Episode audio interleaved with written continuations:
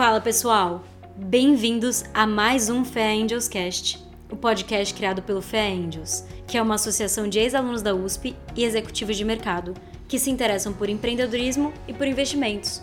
Se você quer saber mais sobre a gente, se cadastre em feangels.com.br.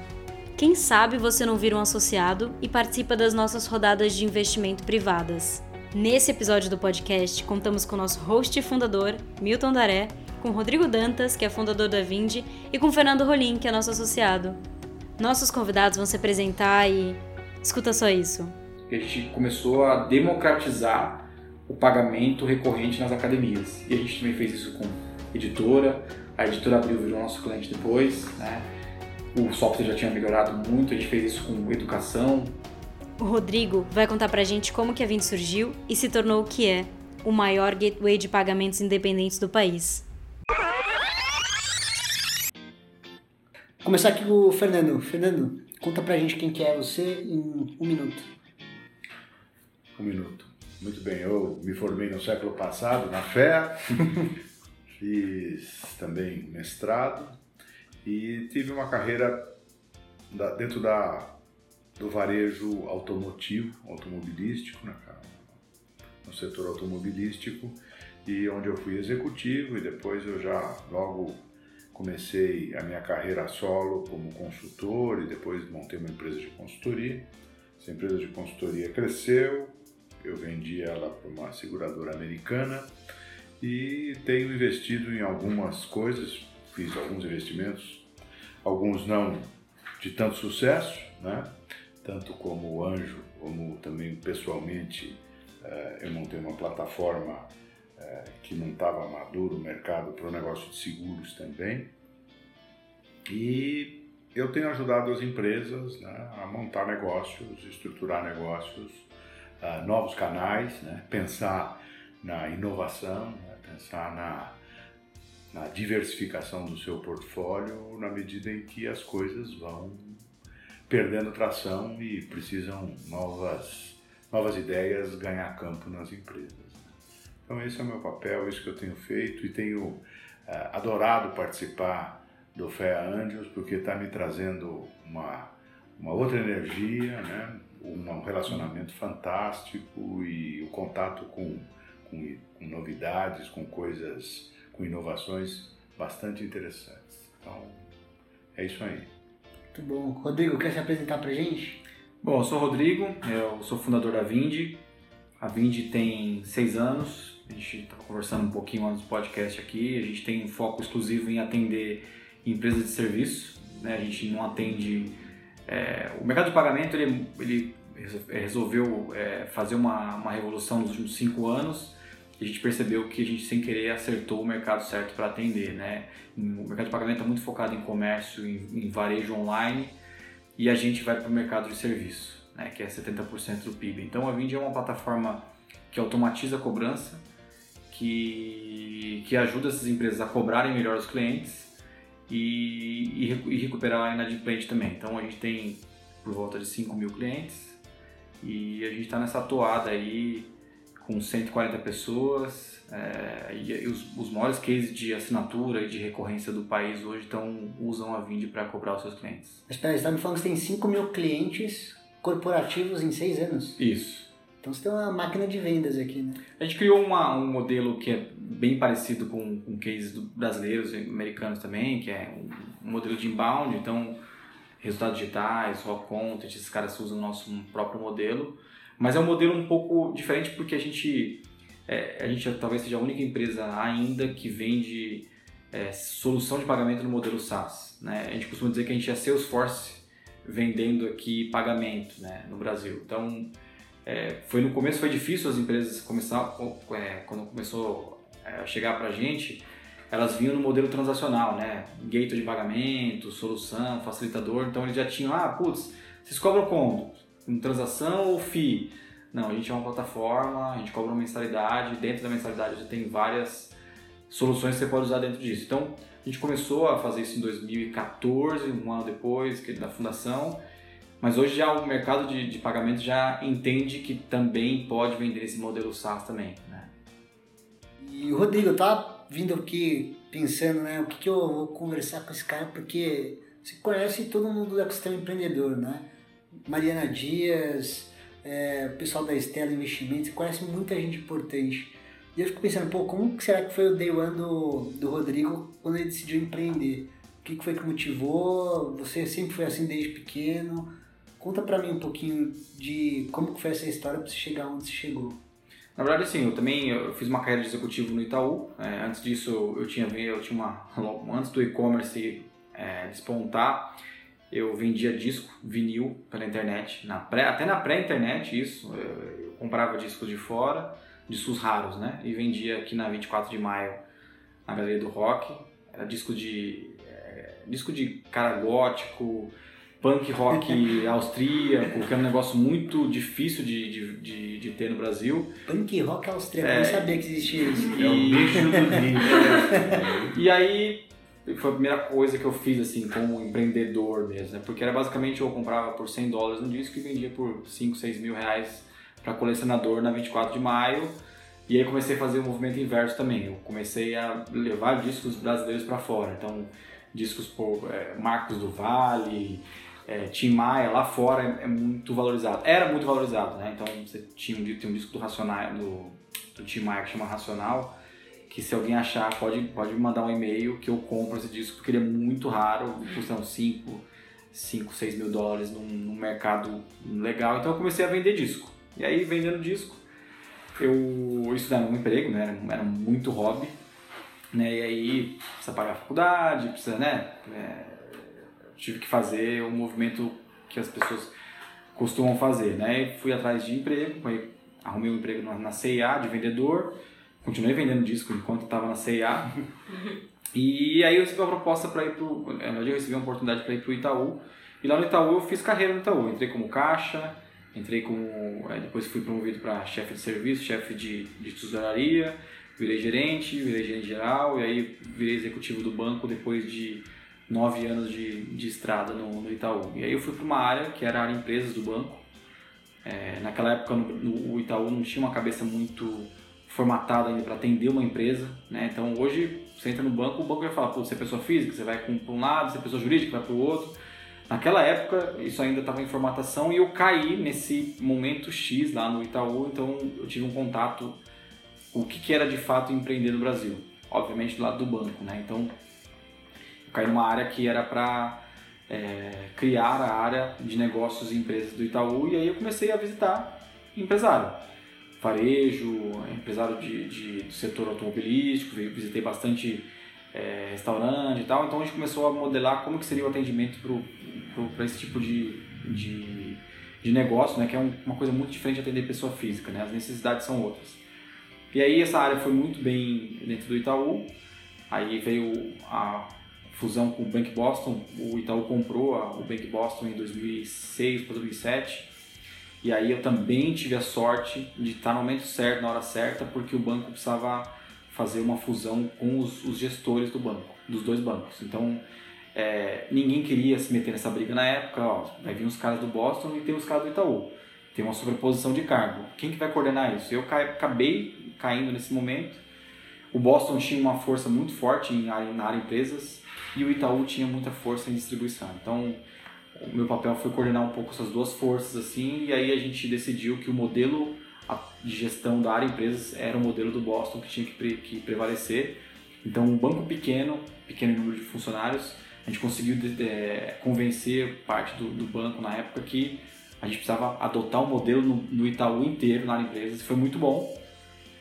E aí fui promovido de novo. E é nessa promoção, eu, eu, aí que eu comecei a olhar minha carreira como uma carreira de executivo, ter um sonho de, de ir para diretor do banco. E, e, aí aconteceu um outro, uma coisa no caminho, que o Itaú decidiu comprar o Unibanco também. Só que o, o, problema era maior, porque o Unibanco tinha muita gente, o Itaú tinha na época 100 mil pessoas, acho que virou um banco de 140 mil pessoas. Nossa. E aí tinha que fazer a fusão também de novo. E aí eles resgataram, putz, quem que fez a fusão do Boston? Aí chamaram a galera, e aí eu também participei um pouco da fusão das áreas empresas. Foi muito mais caótico do Bank Boston porque eram dois bancos grandes, mas foi um momento importante da minha carreira porque foi ali que eu senti que eu não fazia mais parte daquele ambiente. Né? Então comecei a me relacionar com uma, uma, um fundo de investimento na época, eu, tava, eu cuidava de um escritório do, do, dentro do Itaú, lá na cidade de Jardim, e eu conheci um fundo de investimento. Nesse fundo de investimento, a gente fez um acordo que o banco, naquela época, antes de cubo, antes dessas as, as coisas que, que a gente vê hoje, né, é, iniciativas que os bancos têm, o banco falou, putz, a gente precisa olhar para a inovação, né, a gente precisa atender melhor essas empresas de tecnologia. O banco não sabia como atender uma empresa de tecnologia. Primeiro porque o fundador é muito novo, não tem patrimônio para abrir uma conta empresa, o banco tinha uma, um controle ainda, era muito manual de lavagem de dinheiro, de fraude, etc. Então o banco falou, meu, a gente tem que olhar o que está acontecendo, Mercado Livre chegando, Google vindo para o Brasil, SAP, Oracle. Então naquele momento eu cuidei de, uma, uma, de um relacionamento com um fundo de investimento que ele investia na empresa e a gente tinha uma parceria que a gente bancarizava essas startups. Então foi aquele momento que, opa, tem alguma coisa aí, eu comecei a me relacionar com os empreendedores e aí eu falei, pô, o que, vocês fazem e tal? E aí, é engraçado que naquela época o fundo era Mona X, e aí naquela época eu conversava com os, com os empreendedores, eles falavam, não, fui para Stanford, fui para não sei o quê. Eu falei, caramba, aí eu comecei a pesquisar, né, isso no banco ainda, e aí é, me dei um, um, um, prazer de fazer um curso em Stanford. Quando eu voltei, já voltei diferente, né, voltei com uma cabeça mais... Tem alguma coisa acontecendo fora do Brasil que a gente não está vendo, só que não tive coragem para largar o emprego. Então eu falei, putz, vou investir então, vou pegar alguma coisa, vou investir, e aí é, nesse inteirinho eu tinha ajudado, o banco tinha ajudado um, um empreendimento na, na região do Largo 13 de São Paulo, era um shopping, e eu estava nessa, nessa, nessa, nessa operação. E tinha uma oportunidade lá de você ser investidor do shopping. Você comprava uma parte do shopping, pequenas partes do shopping, e pequenas partes é, você compra uma loja que um dia, se der certo, se levantar o shopping, a gente aluga essa loja e você vende essa parte. Então fui lá e comprei uma, um, um, lote né, pequeno, lembro na época era 23 mil reais, assim, acho que hoje, comparando com a época, 2010, assim, devia ser algo em torno de 60, 70 mil hoje, né? E aí eu comprei isso. E aí o shopping começou a subir e falei, putz, virou uma poupança minha. Só que o que aconteceu é que minha sogra trabalhava numa, numa loja de uma, uma importadora de perfume. E aí eu me senti, falei, putz, tem uma oportunidade aí. Vamos abrir uma loja no shopping de perfume. Largo 13, maior fluxo de pessoas na América Latina. Não sei se você sabe, o Largo 13 tem o maior fluxo de gente na América Latina. Caramba. Shopping no Largo 13, vamos abrir uma loja de perfume, cara. É, o Brasil tinha passado pela crise de 2008, putz, o nego já não estava mais viajando para fora do país, vamos. E aí convenci a minha sogra e minha esposa a ser sócio dessa loja de perfume. Então o shopping abriu, nós inauguramos uma loja de perfume, obviamente com toda a questão de produto que minha sogra conhecia muito bem. E aí aconteceu outro outro episódio da minha vida que eu entendi o porquê que eu tinha que realmente largar, o porquê eu não larguei o emprego e elas largaram e eu fiquei naquela de palpiteiro de final de semana. Então chegava numa reunião de final de semana, a gente não tinha mais relação com a família, já estava discutindo negócio.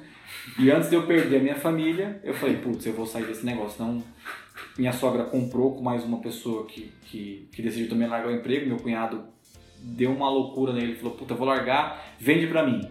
E aí a gente fez a transição da loja. Só que aquilo me incomodou bastante porque era, era uma coisa que eu devia ter saído desde o início. Né? Eu deveria ter tocado. E aí decidi é, sair do banco em um ano, depois da venda da loja. A loja, tipo, o meu cunhado teve um papel bem importante porque ele ajudou a crescer a operação. A loja chegou a ter cinco, é, cinco lojas, mais um e-commerce. A loja existe até hoje, então acho que a, a mão certa foi, foi a mão deles, né? E aí eu me dei um prazo. Quando me deu um prazo, eu falei, vou largar o Itaú, eu, eu anunciei a minha, minha saída e falei, vou viajar, vou dar um, um, tempo de uns três meses com a minha família, tá com dois filhos, né? Então, aí, primeira semana que eu tava fora do Itaú, fui almoçar com um amigo que me falou, putz, cara, é, tem uma oportunidade pra gente olhar uma empresa que tá vindo pra fora do Brasil. Esse, esse meu amigo, ele tinha uma empresa de game, ele vendia game por assinatura. E nesse, nesse negócio ele falou, cara, tem um monte de gente que quer vir pro Brasil e não sabe como vender aqui. Não sabe como cobrar o cliente, não sabe como. Os caras não entendem parcelado, os caras não entendem fraude, os caras não entendem boleto. É, cara, você não quer conversar com alguns caras? Eu conversei com três, um, três gringos que estavam vindo, ele falou, cara, não consigo entender por que, que para eu entrar no Brasil eu preciso ter boleto, parcelamento, eles não entendiam a mecânica. E na hora que eu, que eu conversei com ele e eu apresentei um, um, um, um escopo de como que ele teria que vir, quando eu desliguei a, a, o call dele né, no Skype, na época eu usava o Skype, eu olhei para aquele papel e falei, putz, tem um negócio aqui. tem uma, uma coisa que tem. Aí comecei a pesquisar e assim, foi exatamente isso. Não foi nenhuma, ah, meu Deus, me planejei, não. Foi uma eureka mesmo falando com esse cara. Eu chamei o Luiz e falei, cara, você, você é ocupado, vamos, vamos fazer junto isso aí. Você investe e eu toco a operação. Aí fiz pesquisa nos Estados Unidos, não tinha um negócio muito consolidado de é, recorrência, automatizar a cobrança. E um mês depois eu estava com uma parte do escritório dele, uma mesa, ele me deu uma mesa, me emprestou um computador, eu tava, comecei do zero. Então foi assim que aconteceu. Caramba, que, que maratona, né? Foi uma sucessão de fatos aí. Foi, foi. E, que tem, tem um negócio legal que você vai tomando consciência, assim, né? Que você tem que sair mesmo da vida corporativa. Eu recebo bastante e-mail eu participei de alguns podcasts, alguns vídeos, entrevistas, o pessoal falou, pô, cara, como você tomou coragem, né? Eu falei, cara, acho que foi uma tomada de consciência.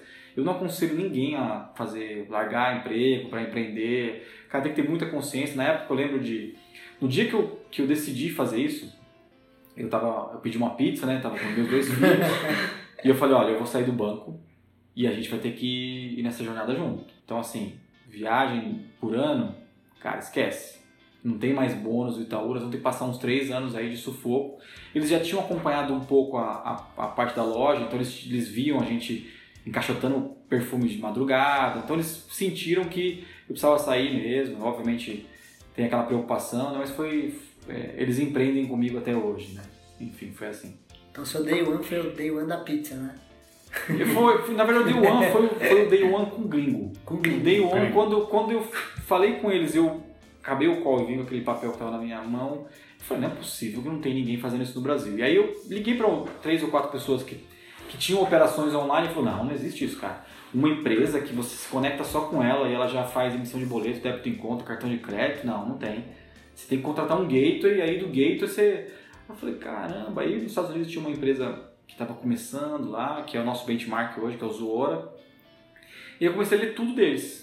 Falei, caramba, e no Brasil é muito mais complexo, né? O Brasil tem muito mais complexidade de, de, de, pagamento e cobrança que outros mercados. Lá fora não tem boleto, lá fora não tem fraude. Nós somos o segundo país de fraude no, mundo, só perdemos para o México.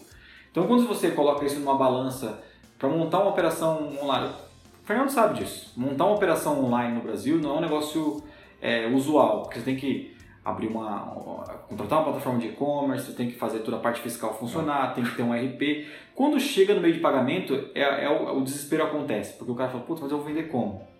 Eu coloco Cielo, coloco rede ou eu vou direto com o banco? Eu vendo através de cartão de crédito, cartão de débito, agora tem cartão virtual, eu tenho parcelamento, eu tenho um débito. E depois você tem o chargeback que você não sabia. E aí, quando ele coloca no ar, puta, passei. Aí descobre que o problema não é o problema era pequeno que tem um chargeback, né? Que o Brasil tem uma questão de chargeback bem, bem forte. Então, foi aí que a gente lançou a Vind. A Vind, na verdade, nasceu num papel e eu, é, é, junto com o Luiz, a gente formalizou a sociedade, mas a gente não tinha nada, nem desenvolvedor. A gente não tinha, eu não, era, não sou desenvolvedor. E agora, o que eu faço? Aí foi aquela jornada que muita gente já passou também de vou ter que ir atrás de um sócio técnico. Aí você conversa com 100 pessoas, vende o sonho para 100 pessoas e tem um no meio do caminho que topa e fala, puta, vou largar o emprego também, aí se junta o barco, aí tem um terceiro também. Então, costumo dizer que é, ser, ser empreendedor que, que faz negócio de tecnologia, é, o cara tem que ser muito vendedor de sonho no começo. Se ele não for um bom contador de histórias e, e realmente não for o cara que vende o sonho, dificilmente ele consegue encontrar founder certo. Então, tem que gastar muita saliva mesmo. E a sua experiência no banco ajudou muito, ou não? Ajudou. Eu sempre fui vendedor, né? Então, assim, eu, minha, a minha passagem pelo Itaú, eu fiquei 14 anos, eu fiquei 13 anos e pouco lá. 8 anos foi na área comercial. Então, eu já estava acostumado a fazer reunião, já estava acostumado a bater porta, levar porta na cara, ter uma porrada de cliente. Então, esse acho que ajudou bastante, esse ajudou bastante porque eu, eu acho que ainda, eu ainda faço, eu deveria fazer mais isso ainda hoje. Né? Eu acho que eu precisava me dedicar um pouco mais ainda hoje. E quanto ao produto, o banco te ajudou ou não?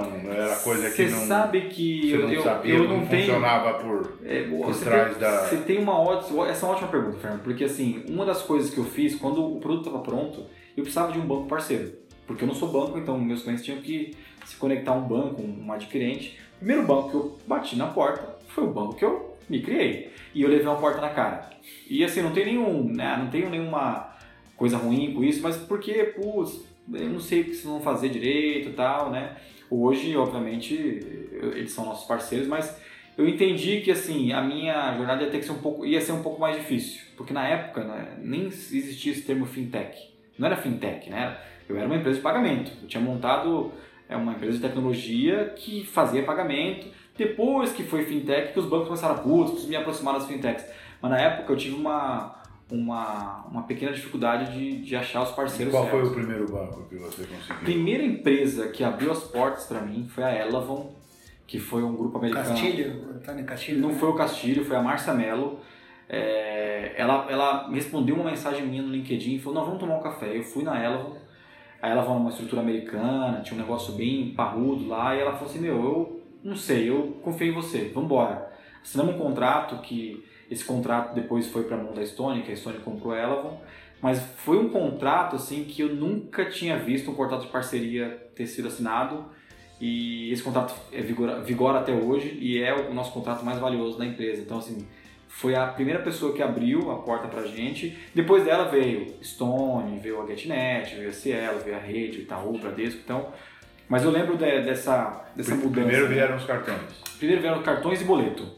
Cartões e boleto, né? Porque quando a gente se deparou no mercado brasileiro para montar a solução, eu fui em campo mesmo entender, putz, mas cara, fui numa contabilidade Falei, como é que você cobra os seus clientes? Ah, eu, eu emito aqui 300 boleto e depois eu vou no site da prefeitura e emito 300 nota fiscal.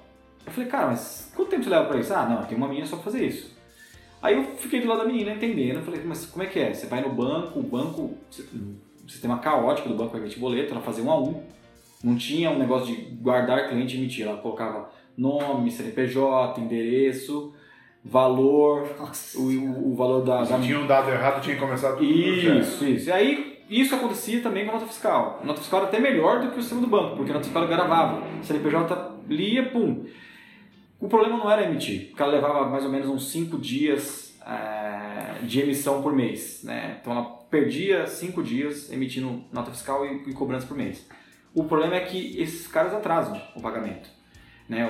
É, em média, em média, a emissão de boleto, no primeiro vencimento, 40% não pagam. E aí, não pagou é faturamento que não entrou. Então a menina e mais outra tinha que ficar mais 10 dias ligando, pô, não pagou tal. Aí eu comecei a olhar essas dores na prática. Falei, hum. Aí fui para uma academia. A academia tinha dores diferentes. A academia, o cara entregava 10 cheques, o cheque voltava, tinha problema de protestar o cheque o aluno tinha medo de tomar o cartão de crédito, o limite do cartão de crédito dele. Aí fui para um software, software, outras, outras coisas. Aí fui para uma escola, escola muito parecida com a academia. Então quando eu voltei para casa com esses insumos, a gente falou, putz, cara, não é um negócio de assinatura que a gente tem que montar. É um negócio de recorrência. A gente tem que atender todo o business recorrente do Brasil. Porque todo business estão sofrendo em inadimplência, estão perdendo dinheiro pra caramba com com ineficiência do software mesmo, que não tinha software preparado na época. E aí a gente falou, putz, então a gente não vai ser simplesmente uma empresa para assinatura, vamos ser um negócio para é, é, empresas que tenham um modelo de plano e mensalidade e assinatura no modelo. Você ainda pegou o rabo finalzinho do cheque para Peguei, peguei. O cheque, a gente, a gente, ah, no mercado fitness, a gente, foi, a gente tem uma importância boa nessa, nessa transformação digital do mercado fitness. A gente tem as maiores marcas hoje de, de de academias do país, é, pilates, etc. Mas a gente, no começo a gente é, levantava uma bandeira, a gente chegava com a bandeira do killer do cheque na, nas academias. Primeiro porque era ineficiente, era muito ineficiente, isso dava uma insegurança para o aluno. O cara que ia treinar numa academia falava, puta, vou ter que dar 10 cheques se eu parar amanhã. Né? Então a gente começou a ir na academia e começou a bater muito forte. A Smart Fit ajudou muito o nosso discurso, porque ela era o case na época de. Ela aboliu o cheque pré-datado, aboliu o parcelamento, então aquilo foi uma loucura. E a gente foi, ó, a gente tem o mesmo, mesmo negócio da Smart Fit, cara. Você pode combater a Smart Fit. Você, com a Vind, você pode combater a Smart Fit. Então, a gente foi nessa. E aí, né, eu falei, pô, beleza. Começou a entrar cliente, começou a entrar contabilidade, escola de inglês, é, escola de computador é, academia, consultoria tal. E aí eu falei, putz, mas beleza, eu quero conversar com quem já faz isso há muito tempo, né? Então a gente tinha três grandes cases no Brasil de recorrência, né? Editora, especificamente Editora Abril. A Editora Abril fazia assinatura desde 1940, era o modelo deles. O Sem Parar, que tinha, na época tinha 6 milhões de clientes recorrentes, né? ele cobrava 6 milhões de mensalidades por mês. E a Smart Fit. Né? Então eu falei, pô, eu tenho que sentar com alguém desses caras para eles me contarem o que, que, eles fazem lá dentro. Aí, primeira porrada que eu tomei, fui na Editora Abril. Era um negócio ultra complexo, mas muito profissional. Os caras faziam assinatura, marketing direto, maior empresa de marketing direto que o Brasil já viu, os caras sabiam fazer assinatura. E eu olhei aquilo e falei, nossa, eu nunca vou atender um cara desse, nunca vou conseguir atender um cara desse com o que eu tenho hoje. Aí voltava, o Adriano, que era o sócio na época, é, falava, putz, cara, é, meu, o cara tem um negócio muito sofisticado, tinha relacionamento com o cliente, a plataforma ia se comunicar com o cliente, tentava um cartão, não dava, ia pro boleto, ia pro débito em conta. Aí fui no Sem Parar, Sem Parar é aquela coisa assim, sabe, é, alta classe mundial, assim, do sistema tudo preparado, contabilidade tudo certinha, mas era um negócio 100% recorrente. Tinha problema de, de inadimplência também, mas eles eram um negócio case mundial, assim, tinham 5 milhões de clientes, né? Naquela época nem Netflix no Brasil tinha esse, esse tanto de cliente recorrente. E aí fui na Smart Fit. Quando eu fui na Smart Fit, eu quase caí de costa. Porque eu falei, nossa, nunca vamos. Aí vou, vou desligar a 20, porque o que eles tinham lá era um negócio mais sofisticado que a, que a Semparar e, e a editora Abril, num nível global. Eles estavam escalando para a América Latina também, ou seja, eles tinham conexões com o banco local, o meio de pagamento local é diferente do Brasil. E aí conheci o Wagner, que era o diretor de tecnologia da Smart Fit, e eu falei para ele, cara, eu eu queria me ajuda a entender o seu sistema, ele mostrou para mim e tal. E só que eu percebi na conversa que ele tinha ficado mais interessado do que o normal na minha conversa. Aí eu falei, hum, eu preciso descobrir o que interesse é esse que ele, que ele teve, né? Eu estava descendo aqui a rua do Dr. Diogo de Faria, aqui na Vila Mariana, que era o escritório da, da Vind, né? O escritório, era um escritório bem pequeno, e ele me mandou um SMS. Na época era SMS. Em 2013 a gente usava SMS ainda, como é que é. Ele mandou um SMS pra mim, pô, a gente pode conversar mais tal, porque eu queria conhecer vocês tal. Aí, cara, um dia depois ele tava na Vind, chamei os outros sócios, o Luiz e o Adriano. Falei, cara, o Wagner é diretor de tecnologia da Smart Fit e tal. E a ideia era que o Wagner queria prestar uma consultoria pra gente. Uhum. Falei, pô, consultoria não. Quando ele saiu da, da, da conversa, falei, não, consultoria, esse cara tem que ser nosso sócio. E aí eu falei, cara, a gente não precisa de consultor, está precisando de sócio. Se você quiser ser um sócio da Vind, é, meio que arriscando a própria pele mesmo, aí a gente toparia. Aí, cara, a gente, depois de duas semanas, a gente convergiu para conversar para ele largar o emprego da, da Smart Fit e ser um diretor da Vind. E isso teve desdobramentos bem bem críticos, porque a Smart Fit estava no movimento de ir para bolsa, fazer IPO, lá tinha um fundo, o Pátria é um fundo bem importante, é um fundo que depois teve até um, uma relação muito boa com a gente também. Mas os caras não queriam largar o Wagner, então fizeram de tudo para segurar o Wagner. Enfim, o Wagner veio e virou o diretor de tecnologia da Vind, e aí sim que a gente e começou... trouxe a conta do Smart Fit? A gente trouxe, mas assim, eles, tinham, eles tinham um negócio muito sofisticado lá que acabou ficando entre eles, não fazia sentido a gente é, é, fazer o serviço para eles, porque eles já tinham a equipe lá interna, eles tinham uma mini Vind lá dentro, né? E aí assim, o segundo momento é que é, um dos grandes pontos, que foi um ponto importante nesse negócio, foi que os sócios da Smart Fit também se interessaram na Vind. Porque ele falou, putz, é um negócio que a gente conhece bem e tal, e a gente fez um acordo para virar parceiro, e a gente aprendeu muito com eles, né? Eles sabiam muito bem como é que era fazer reconhecimento de ponto de venda, era um negócio ultra difícil. E aí a gente levantou a bandeira, bom, é, com a parceria e com o diretor, o ex-diretor de tecnologia de lá, nós vamos construir um software para combater a Smart o avanço da Smart Fish no mercado e aí a gente vai é, no Brasil inteiro. Então a gente foi um grande killer do cheque pré-datado, tinha academia que tinha muito recebimento em dinheiro e a gente começou a democratizar o pagamento recorrente nas academias. E a gente também fez isso com editora, a editora Abril virou nosso cliente depois, né?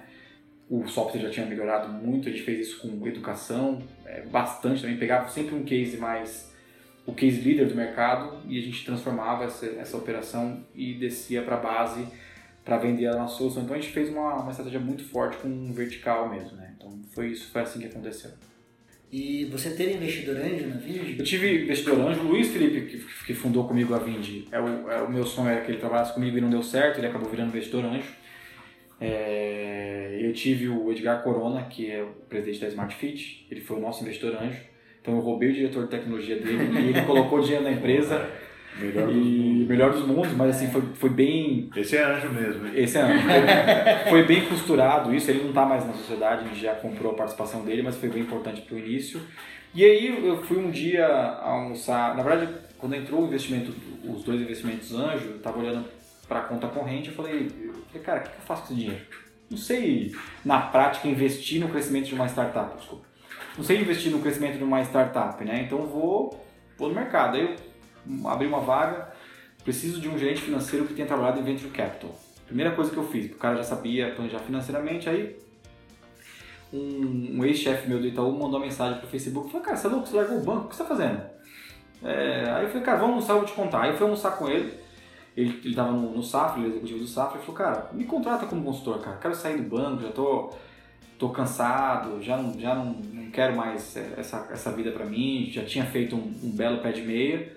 Falei, cara, te contratar, cara, não, cara, eu vou fazer uma coisa diferente que eu fiz na minha vida inteira, fico lá como consultor um tempo e aí você me contrata como funcionário.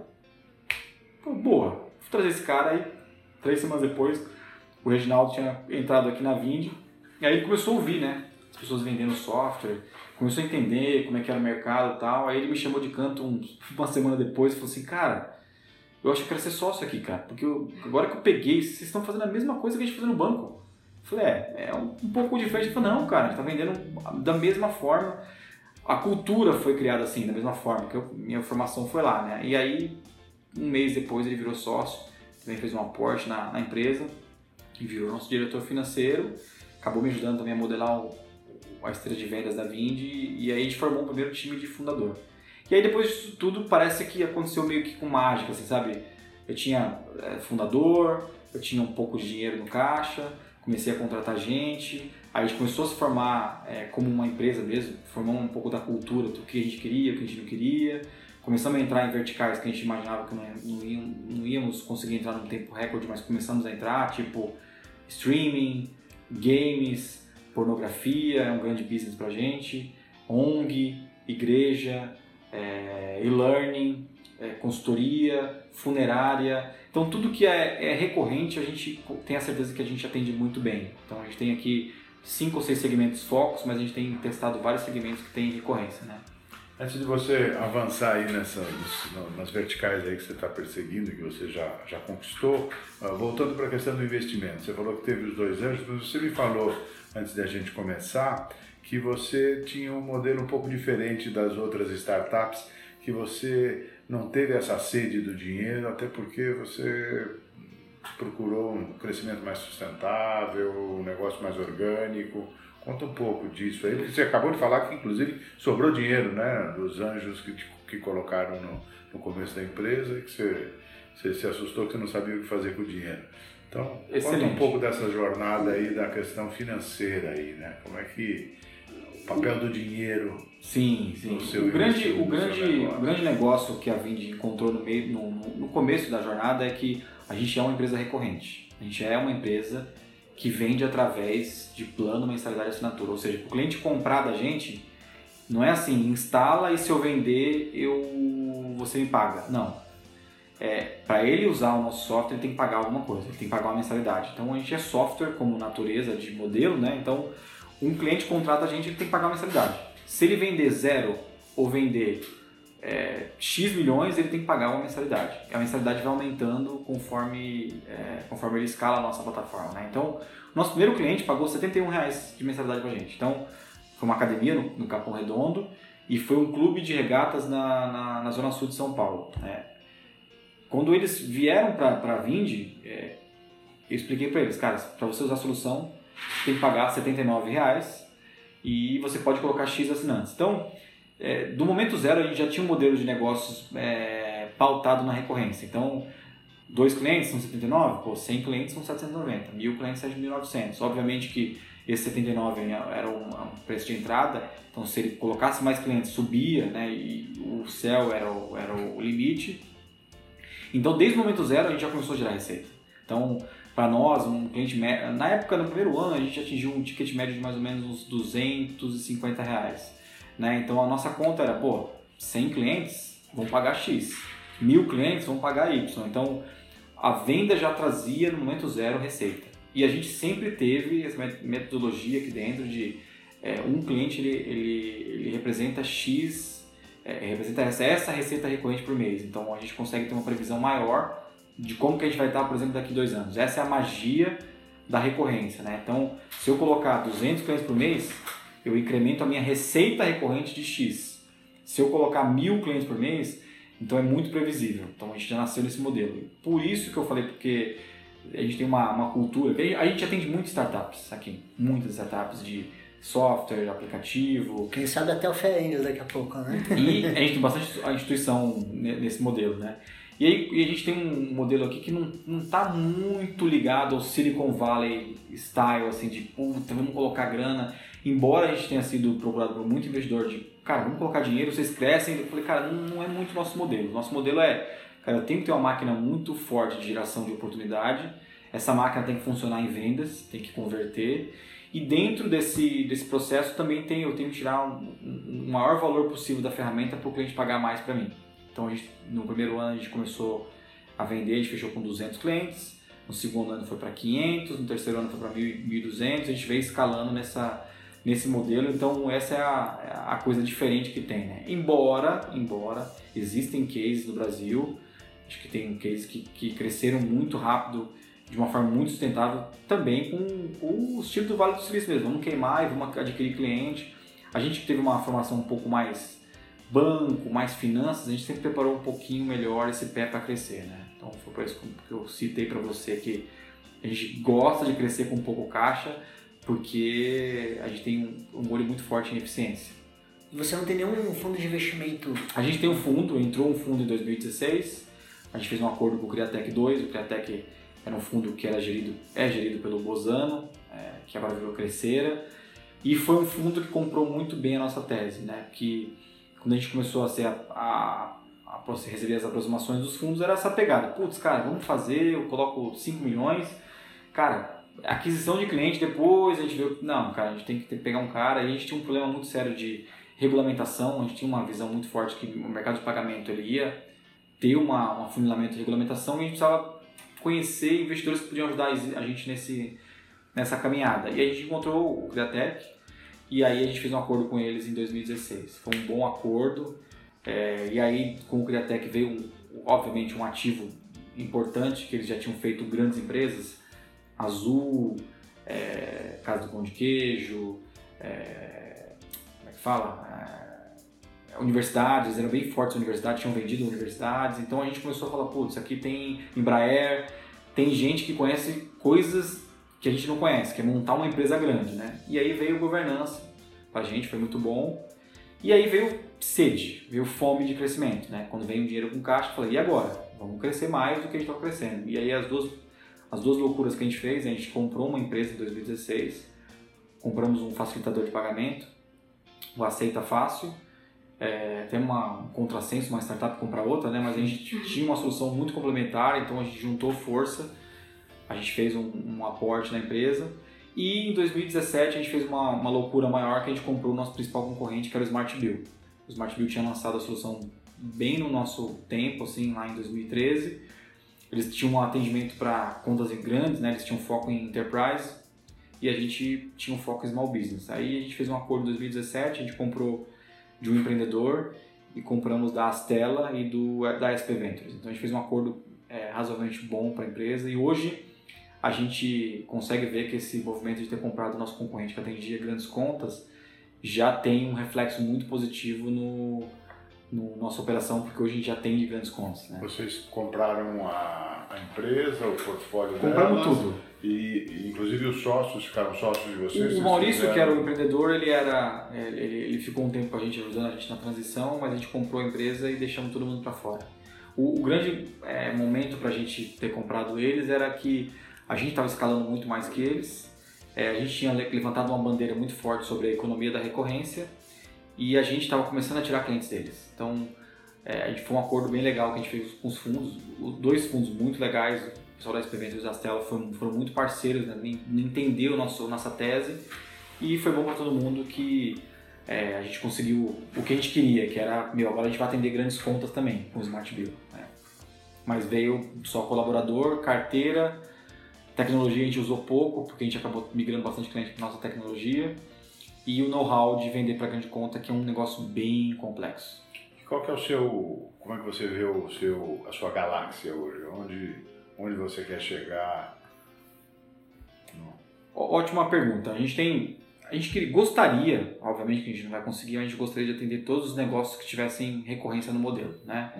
Desde uma, uma academia que eu citei para vocês aqui no Capão Redondo, até a TOTOS, que é cliente nosso. Então, por incrível que pareça, a gente é uma das poucas soluções no Brasil que clientes pequenos e clientes grandes e clientes muito grandes conseguem usar. Obviamente com funcionalidades diferentes, né? A gente tem features diferentes para cada cliente, mas a gente tem essa visão que a gente construiu um, um core muito forte para poder atender diversos tipos de mercado que seja um mercado de serviço, né? A gente costuma dizer aqui que às vezes, de vez em quando aparece uma companhia aérea, aparece um e-commerce grande, e a gente joga para os concorrentes. A gente fala literalmente, cara, a gente não tem solução para isso. O ideal é você falar com fulano, ciclano... O seu negócio não é parcelamento, é recorrência. Eu tenho parcelamento também, tem. Eu atendo, eu atendo o cliente que tem recorrência no modelo, que precisa fazer parcelado. Então eu tenho um clube de vinho, um clube de cerveja, tenho o Via Varejo como cliente, e, mas o nosso foco é mercado de serviço. Então, se a gente conseguir ser líder nos setores que a gente tem foco de atuação e a gente conseguir escalar um pouquinho mais em setores que a gente começou a, a entrar é, mais tímido, eu acho que a gente vai conseguir ter uma, uma grande, uma, um grande caminho pela frente. Né? Então, no Brasil hoje a gente tem cerca de quase 500 mil empresas recorrentes no Brasil. É, 70%, 70 do PIB brasileiro é negócio de serviço. Né? 70% da riqueza do país é negócio de serviço.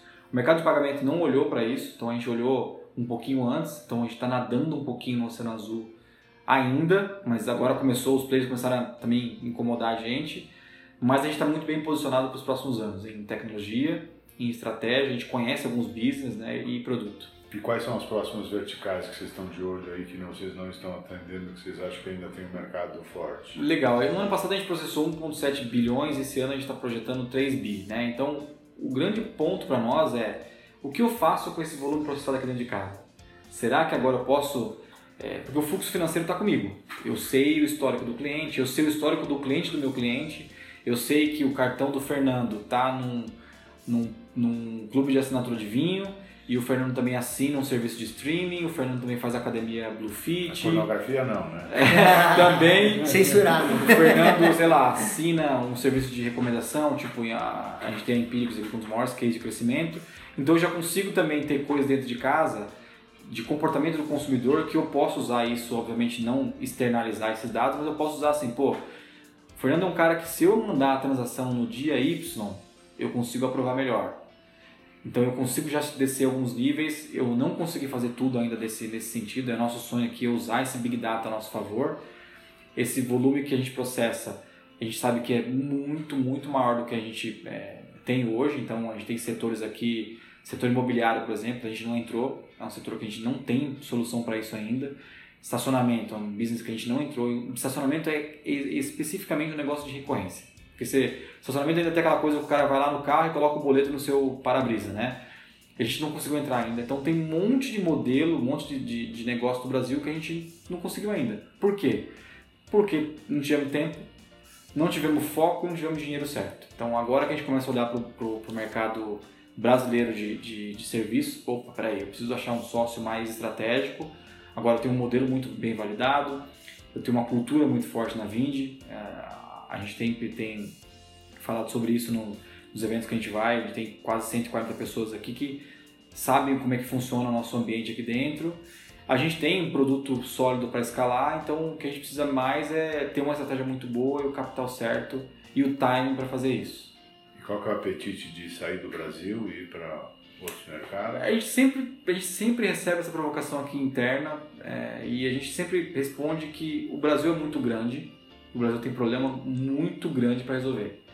E quando eu falo que o Brasil é muito grande tem problema muito grande, é o Brasil não é só São Paulo, BH, Rio de Janeiro. Então a gente tem clientes em 300 municípios hoje no Brasil. Eu não fui nesses municípios. A venda acontece tudo aqui interno, né? Mas eu sei que tem alguns, alguns polos de, de, de negócio que tem um PIB lá que a gente não capturou ainda. Então, o Brasil é muito grande.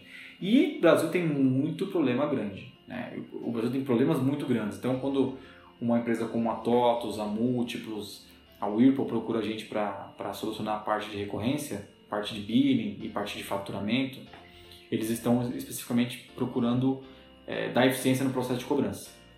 E aí você olha que eles realmente estão antenados para esse negócio de transformação digital. Que se eles não fizerem isso, é, eles morrem como empresas. As grandes empresas começaram a acordar agora. Então, é, o que a gente tem feito, tentado fazer, estudar clientes brasileiros indo para fora. Né? Então, tem o caso da Resultados Digitais, que é um cliente que a gente tem que, que, que faz a parte de cobrança de eventos com a gente, mas ele está indo para fora, está indo para América Latina. Se eu não acompanhar ele, ele vai achar outra solução na Colômbia, uma outra solução no México, uma outra solução na Espanha. A gente tem a Listenex, a gente tem a Empírico, indo para Portugal. Então, o nosso sonho é atender os clientes brasileiros indo para fora. Né? Não indo abrindo operação fora do Brasil. Não, a gente tem uma leitura muito grande que a gente é uma, uma solução nacional, embora a gente enxerga que a América Latina tem uma oportunidade de, de média para grande é, do ponto de vista de, de, território, mas é muito pequena do ponto de vista de mercado, assim, de, de receita e etc. E Rodrigo, nesse período aí que você está empreendendo, qual foi o período mais crítico que você passou? Você chegou até, imagino que talvez você deva até ter desconfiado, putz, será que eu estou indo no caminho certo? Essa pergunta de caminho certo é todo dia, cara. Todo, não, não, conheço um cara que fala assim, não, sei todo dia que eu vou fazer, sei que eu estou no caminho certo é muita incerteza quando você monta um negócio e o negócio começa a ter uma escala, o negócio começa a incomodar algum, alguns players do mercado e essa reação é, você toma porrada, eu estou brigando com um player que tem muito mais dinheiro que a gente. Né? É player que tem IPO, está na Nasdaq, e aí você começa a trazer gente para te ajudar nessa jornada. O, maior, o maior desafio que toda startup, empresa, qualquer tipo de empresa tem é gente. Né? Então, os maiores desafios que eu passei na, na Vind até hoje foi gestão.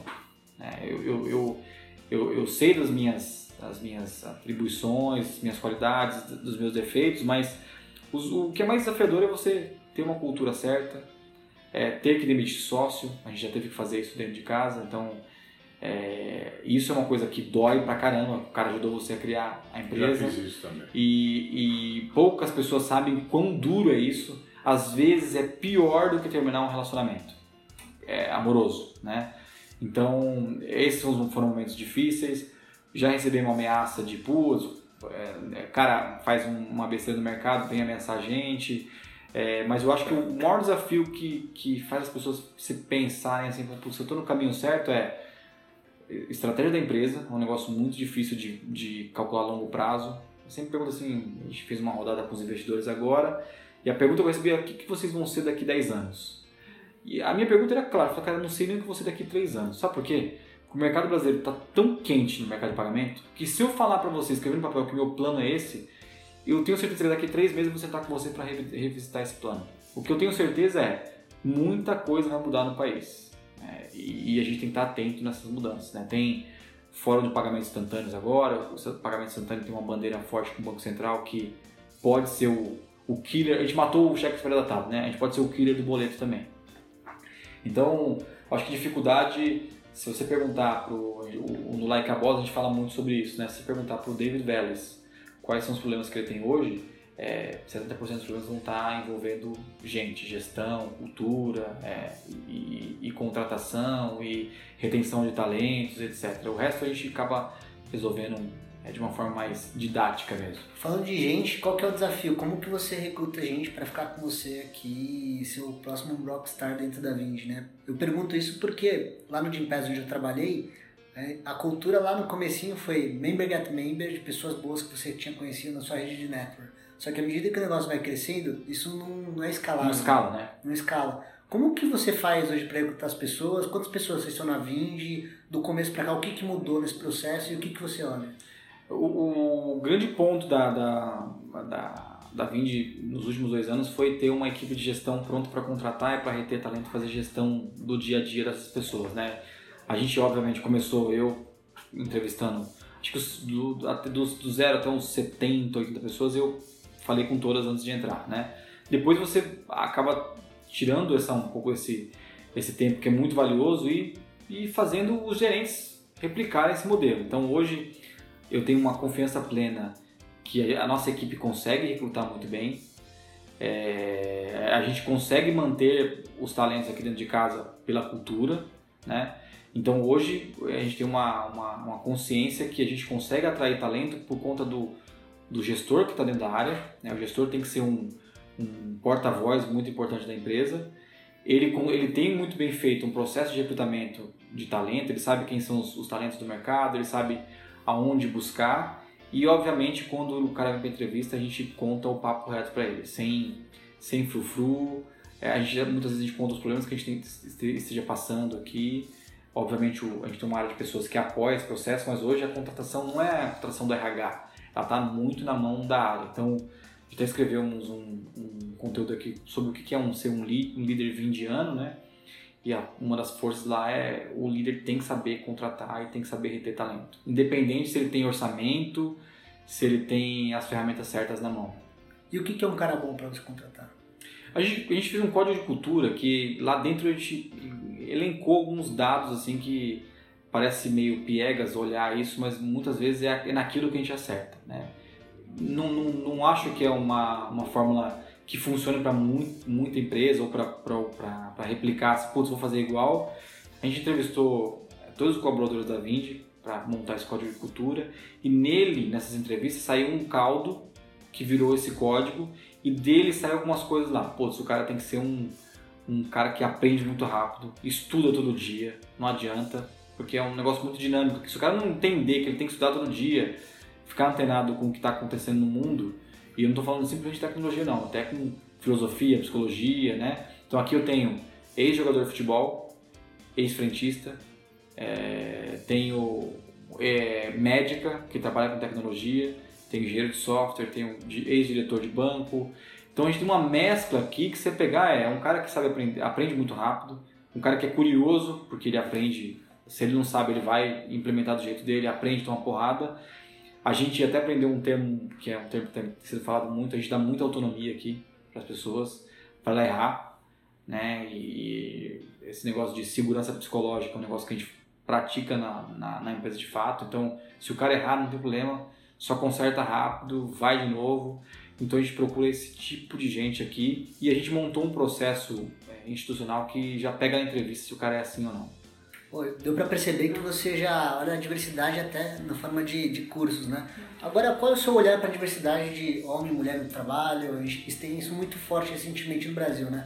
As empresas olharem, olharem para negros, as minorias étnicas, para trazer para dentro, né? Que a gente tem um problema grande aqui no Brasil Sim. nesse respeito. Vocês têm algum código para isso? Na verdade, a gente tem um, um, grupo de diversidade na Vind, mas eu, eu gosto muito de como ela foi construída. A gente não tem ah, precisamos montar um grupo de diversidade para ter diversidade. Não, pelo contrário, aqui a gente tem 47% da, da, do quadro é mulher, é, 45% da liderança é mulher, então é, isso é um, um, dado importante. A gente tem transexual aqui dentro, tem negro, branco, amarelo, estrangeiro, a gente tem é, paraguaio, tem é, eu salvadorenho, tem argentino.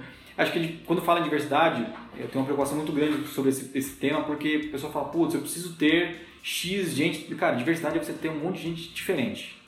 Independente do que ela seja. Se ela é cor, raça, cara, não, não, não depende disso. Diversidade é você colocar um monte de gente diferente dentro.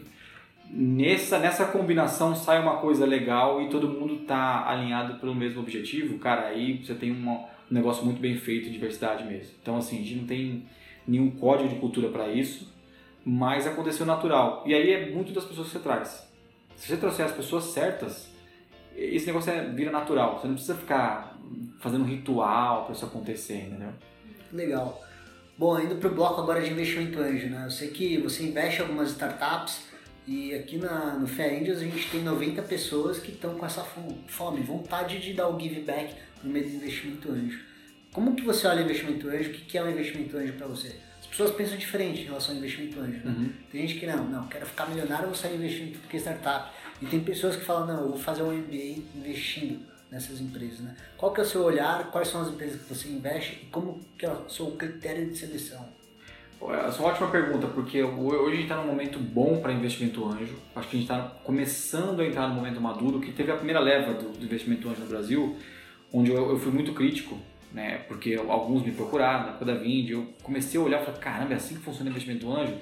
Os anjos não tinham preparação para. queriam tomar muito capital, queriam fazer de uma forma diferente, se sentiam dono da empresa, se sentiam pai do, do investido e tal.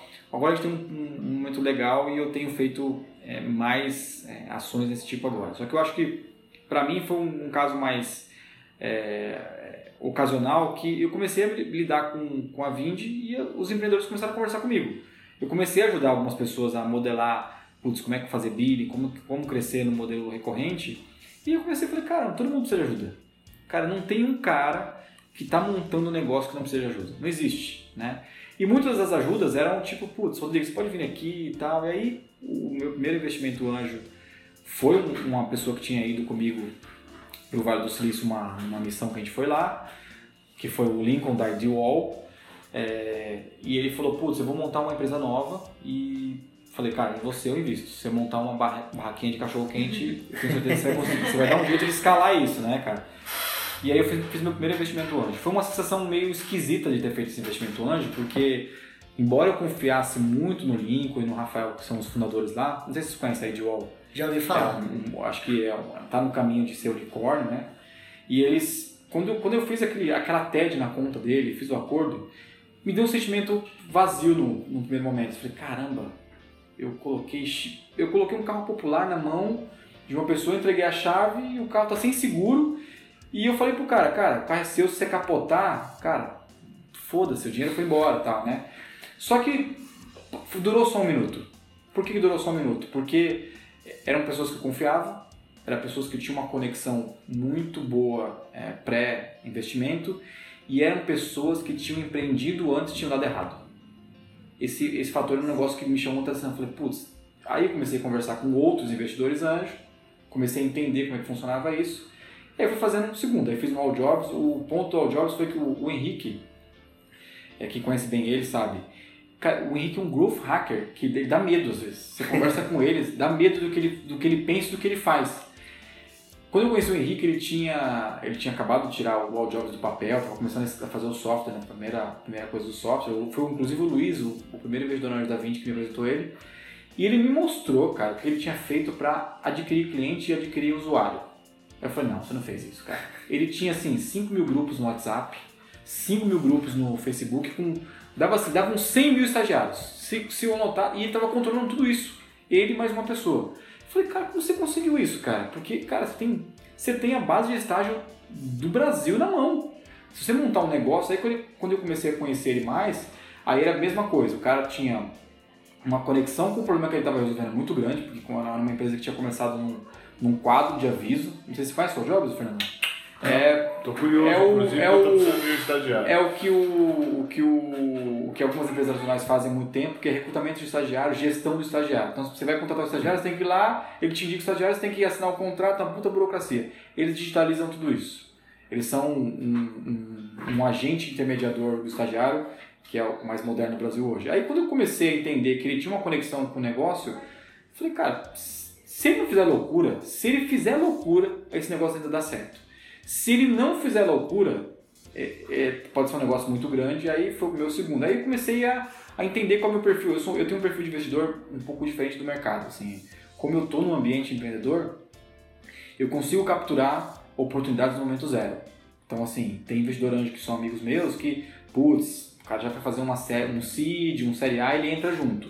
Eu sou o cara que vai no risco zero, no, no, no risco do tempo zero. Exato. O cara não tem PPT, não tem software ainda, e aí eu, putz, eu vou acompanhando, quando ele lança o software, eu, eu, eu, eu faço o investimento e eu chamo os anjos que me apoiam também, que são outros empreendedores. Então eu acabei montando uma força em volta da, da, dos meus investimentos, que são empreendedores parecidos comigo também, o Paulo do Like a Boss é um, um cara que me, me acompanha em todos os investimentos. E eu juntei um grupo de empreendedor que, ó, a tese é sua, a tese é fintech, SaaS. Então, eu, eu, eu descobri qual é o meu perfil. Meu perfil é, eu, eu acho um empreendedor que já, tinha, já tem empreendido anteriormente, que tomou porrada, quebrou a cabeça ou se ferrou, literalmente.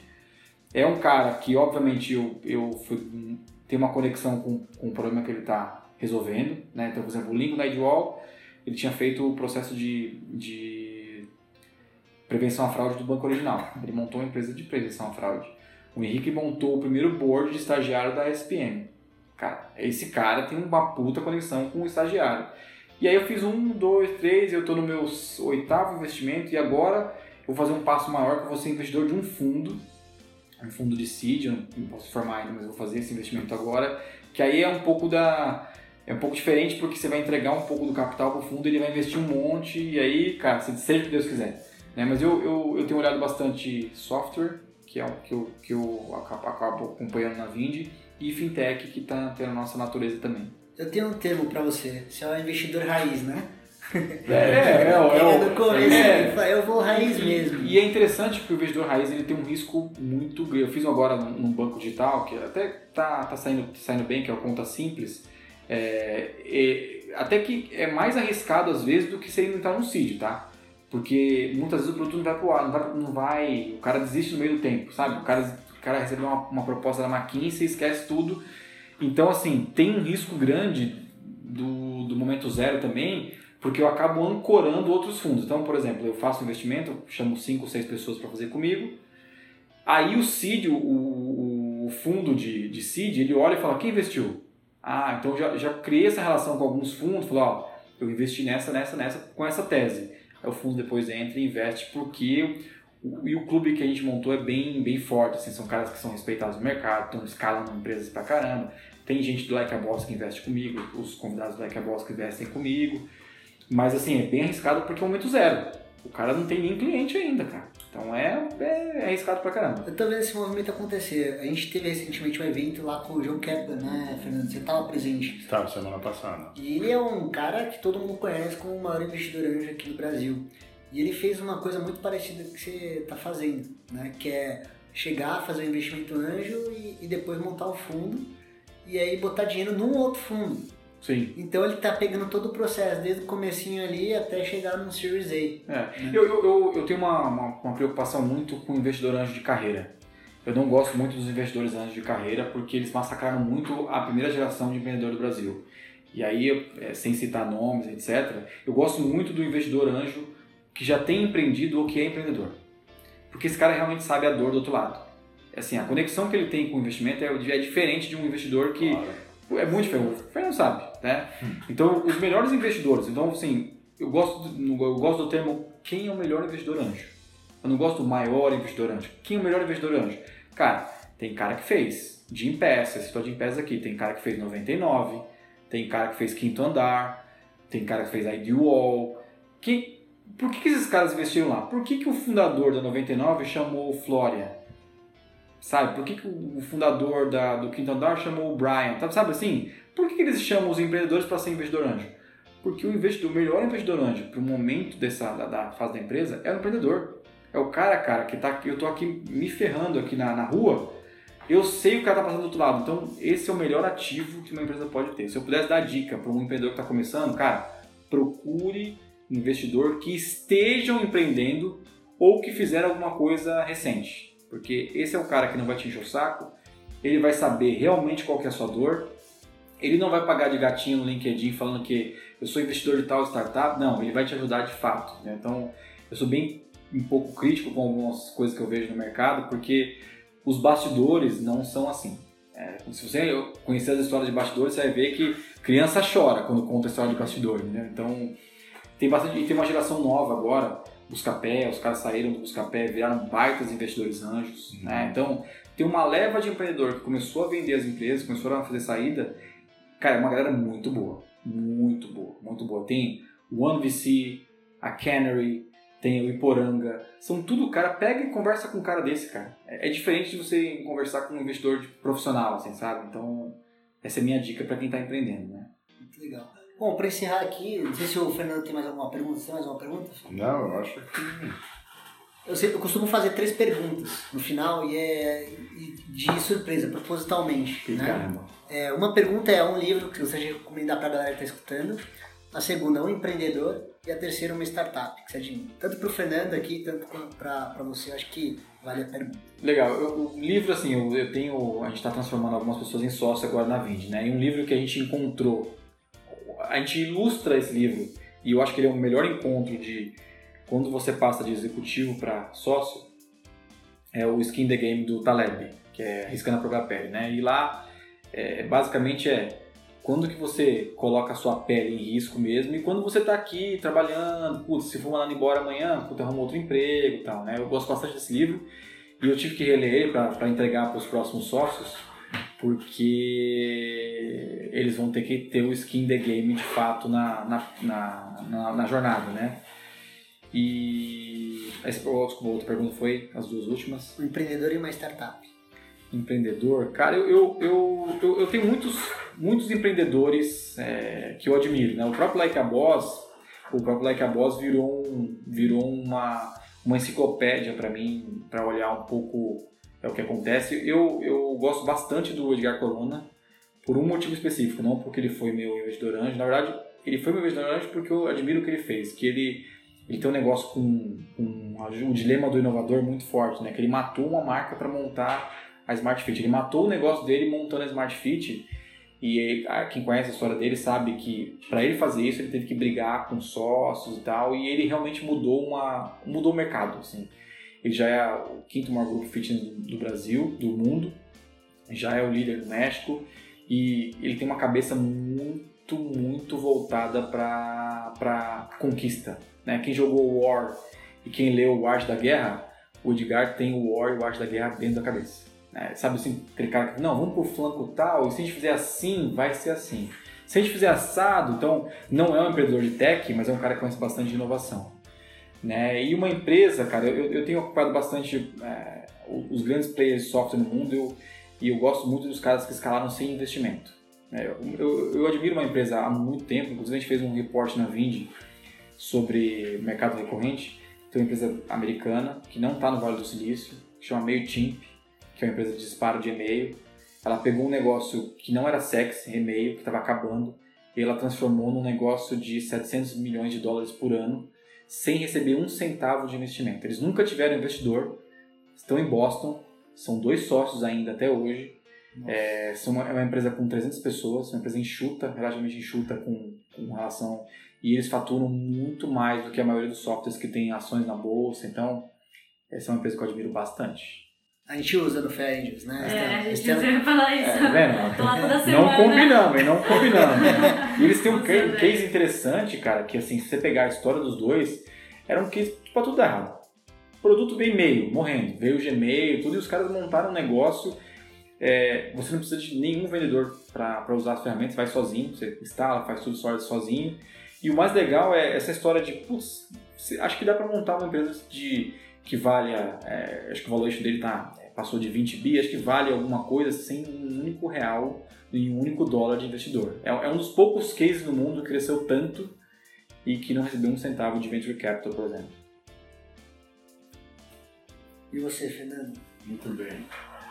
Bom, o livro fui pegar na minha mochila aí, o que eu estou lendo aí, Rockonomics, do Alan Kruger, que ele escreveu, publicou esse livro aqui esse ano, um pouquinho antes de morrer que ele foi o assessor econômico do Obama, e, e, ele faz um paralelo da economia e a música. Ele disse que não existe nenhuma indústria que represente melhor, que dê uma aula melhor de economia do que a, a indústria da música e que a música é o encantamento da economia. Né? Ele acha que. É, eu estou estudando isso por uma questão, eu estou ajudando uma startup. É, desse, né, desse ramo de música aí, então preciso entender um pouquinho do assunto e está é, tá sendo uma leitura bastante, bastante interessante, muito bem moderno. É, então não tem a ver com o, com o, empreendedorismo isso, mas tem a ver porque eu estou tentando ajudar um empreendedor nesse negócio aí da música. Empreendedor é um cara que me ajudou bastante é o Edson Rigonati da, Stella e conheci ele porque nós dois, eu como anjo e ele já como na fase, na fase mais avançada, lá perdemos o nosso investimento no, no, no, numa startup. Eu tive, tive a sorte de conhecê-lo dentro de um fracasso. Né? A gente sempre tem que tirar as coisas boas, mesmo das coisas boas que acontecem, né? Essa foi uma coisa muito boa. Ele me ajudou bastante, tem me ajudado. Então acho que esse é um cara aí que o Edson é muito bom. Que, é, que eu destaco. Né? Ah, e uma startup.